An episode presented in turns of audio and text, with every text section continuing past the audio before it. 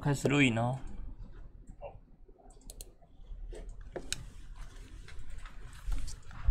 好，各位听众朋友，大家好，欢迎收听一月二十九一二月四号的元大旗新闻哦。那首先在美股盘后部分，跟各位带到看到美国总统拜登传出可能愿意削减所谓的刺激法案的一个规模，那最主要就希望可以拉拢共和党的参议员来通过这个法案。那市场的情绪也是因此受到提振啊，因为最希望的就是在纾库法案的部分啊，希望可以快速的来通过，来进一步刺激美国的经济。那尾盘不过还是留意到，在科技类股呈现一个抛售潮的影响之下，四大指美股的部分是呈现一个涨跌互见。那以道琼来看的话，是小幅上涨零点一二 percent，S M P 五百小幅上涨零点一 percent，纳斯达克指数哦几乎以平盘来做收。那跌幅比较重的是在费半的部分哦，在昨天下跌了二点一二 percent。那以科技五大天王个股来看的话，呈现涨跌互见哦。苹果跟脸书是小幅下跌哦，那不过比较强势的是在阿发贝，也就是 Google 的母公司这个部分，在前一天公布财报之后，在昨天股价暴涨了七点二八 percent。那不过从亚马逊跟微软的部分也呈现涨跌互见哦，一个下跌两 percent，一个上涨一点四六 percent。那整体比较弱势的，昨天就是在半导体类股的废半的部分。那成分股来看的话，以美光下跌三 percent，跌幅是比较多一点。那另外印材也是下跌三点五九 percent，高通下跌一点五一 percent 哦。那整体来看，可能就是影响到半导体个股的一个表表现。那昨天市场比较聚焦在美国总统拜登跟十名的美国参议院共和党籍的议员来讨论高达一点九兆美元的一个经济纾困方案。那市场预估说这一份纾困方案不太可能顺利推动，因为最主要还是反映到共和党的一个阻挠。那最新消息指出说，参议院的一个民主党籍的议员舒默就表示，参议院希望可以达成协议。那他也将会成为多数党的一个领袖。那不过后续还是要关注到跟共和党领袖的一个协议的谈判。那目前就是希望跟共和党的议员来进行谈和哦，那并且决定说什么时候来进一步提名立法的委员会。那最主要就是希望可以让纾困案顺利来进行。那昨天看到讯讯息的部分，留意到在全球的半导体晶片的短缺。可能导致通用汽车在昨天宣布说，在下个礼拜将会减少旗下的四个工厂的一个产量哦。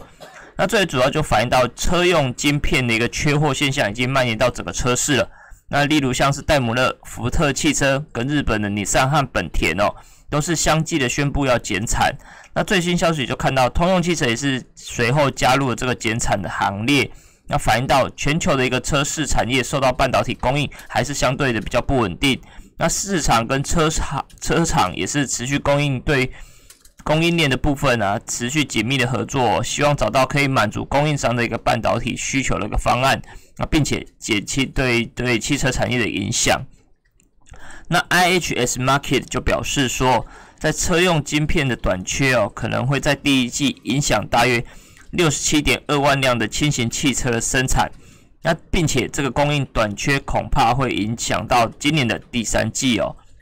那全球的一个晶车用晶片短缺的危机，导致到各个车厂的一个停工，甚至产能受限哦。那美国参议院的议议员就敦促说，希望白宫跟国会来进行合作，来解决一个全球晶片短缺的问题。那另外我看到我们国内的经济部的部分，上个月底也是针对这个部分来进行讨论。那最主要就是希望说，如果台积电的部分可以提进一步提高产量的话，那可能就会优先来生产汽车晶片。那另外在汇市的部分，就留意到市场是看好美国的经济复苏，渴望早欧洲一步哦，那也是带动美元今年以来反弹一点三 percent。那华尔街部分的是，那就预期说美元的反弹看起来已经稍微趋缓，但是这个反弹迹象并没有结束哦。那由于最新的美国数据显示说，在一月份民间就业的一个数据是反弹幅度超乎预期，并且一月份的一个就服务业景气也是飙升到近两年来的新高哦。那整体来看，对对汇市还是或多或少有点影响。那以美元指数来看的话，在昨天尾盘是小幅上涨零点零七 percent 哦。那在盘中是一度来到九十一点三零八，是创近两个月以来的新高。那另外在能源盘后的部分，看到油价持续性的走高哦。那以七月来看的话，也是创了近一年来的新高点。那除了市场是期待说美国的纾困方案可以刺激他们经济的复苏之外哦，那昨昨天的美国公布的原油库存也是呈现小幅度的下下降，让油价获得了支持。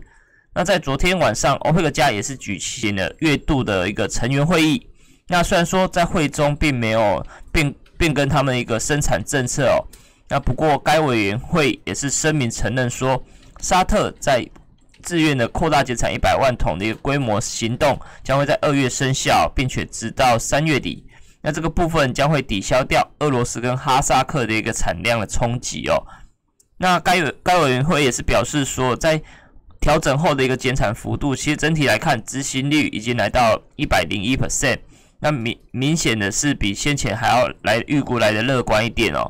那从四月以来，其实欧佩克加也是累计的减产接近二十一亿桶的一个原油产产量。那昨天来看，WTI 的原油期货是上涨了接近一点七 percent，收在每桶五十五点六九美元哦。那也是持续性的一个走高的格局。那这个部分，投资人就可以多加留意。那从经济经济数据来看的话，美国昨天公布了小非农 ADP 的就业报告。那受到疫情的干扰影响，不过一月份的就业却是意外的反弹。以私营的部门新增就业人数是超过了十七万人，远优于市场预期的一个五万人的部分哦。那从产业类别来看的话，一月商商品生产的一个新增人数是来到一点九万人，那其中以银建业为主，又包办了一点八万人哦。那另外在服务业的部分也是有看到说新增人数是来到了十五点六万人。那整体来看，餐饮业也是看起来有所复苏的一个情况。那以教育跟健康服务也是有所新增。那整体来看，普遍所有产业都是一个比较正向的发展哦。那不过，尽管 ADP 就业数据看起来是比较稳定，那不过经济学家并没有因此改变对一月份美国非农就业报告相对比较悲观的看法。那其中在投行摩根大通的经济学家就认为说。如果要作为一个官方非农就业数据报告作为前提的情况之下，其实 ADP 的就业数据并没有给予令人信赖的信号，那所以恐怕就是要留意到礼拜五美国非农就业数据报告的一个公布结果。那另外，欧元区公布昨天公布一月份的物价看起来是稍有复苏的一个迹象。那以通膨来看的话，是六个月以来首度攀升哦，那而且升幅也是大于预预期。那最主要就是反映到能源价格的上升，以及德国减税的措施到期的一个效应哦。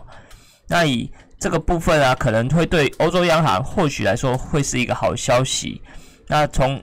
欧洲的统计局昨天公布的官方数据来看的话，一月份的 CPI 年增率是来到零点九 percent，那也是从十二月份负零点三 percent 呈现一个强劲的反弹，那呈现一个六个月来首度由负转正哦。那经济学家原本是预估说这个升幅可能只有零点五 percent，那所以明显的数据是优于市场的预期。那另外在国内新闻的部分看到，由于八寸晶圆代工产能供应不足，那报价还是持续上扬之际哦，传出说有客户的部分啊是主动要求代工厂可以提拨产能来进行竞标。那其中包括像是台积电、联电、世界先进跟力积电的部分，四大台厂都有相关的配套措施，透过线上的竞标方式，可以让客户来预定他们的产能，而且采取加价幅度无上限，价高者得标的一个方式来进行哦。那这个部分其实也是晶圆代工厂去年底以来首见史上的史上首见一个强竞标强产能的一个状况之后。再度有客户希望主动提提出这个方案，那最主要就是反映到全球的一个晶圆代工的产能其实还是相对吃紧的状况哦。那不过目前来说，对于这个消息，台积电跟世界先进暂时是不予评论。那联电也是跟力积电也是没有对此发表任何相关的声明哦。那也是表示说确确实可能产能相对吃紧。那可能在后续的竞标抢产的一个状况，还是要看客户端是不是有提出相关的一个需求。那另外，在面板大厂友达在昨天董事会是通过了二零二一年的资本支出预算是来到了三百九十四点八三亿元哦。那对比去年实际的资本支出只有一百五十六亿元来看的话，基本上是成长一点五三倍之多。那反映到近期的一个面板市场呈现一个价量齐扬，那也是让友达愿意大手笔来投资。那市场也是解读说，渴望在有面板业的部分，渴望在今年迎接一个春宴，那并且提前做一个超前部署的动作。那展望后市来看的话，友达董事长童双浪就表示说，由于宅经济促进整个在家的显示器的需求，看起来是方兴未艾。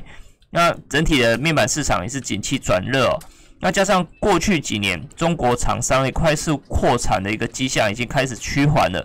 所以未来来说的话，未来几年中国并不会有非常大量而且集中的产能来开出，渴望让整个面板产业回归到正常的市场机制。那长期来说，对整个产业是一个比较健康的发展。那或许这个部分对面板双虎来说的话，相对来说就是一个比较好的消息。那以上就是今天为你会诊的元大旗新闻，我们明天见。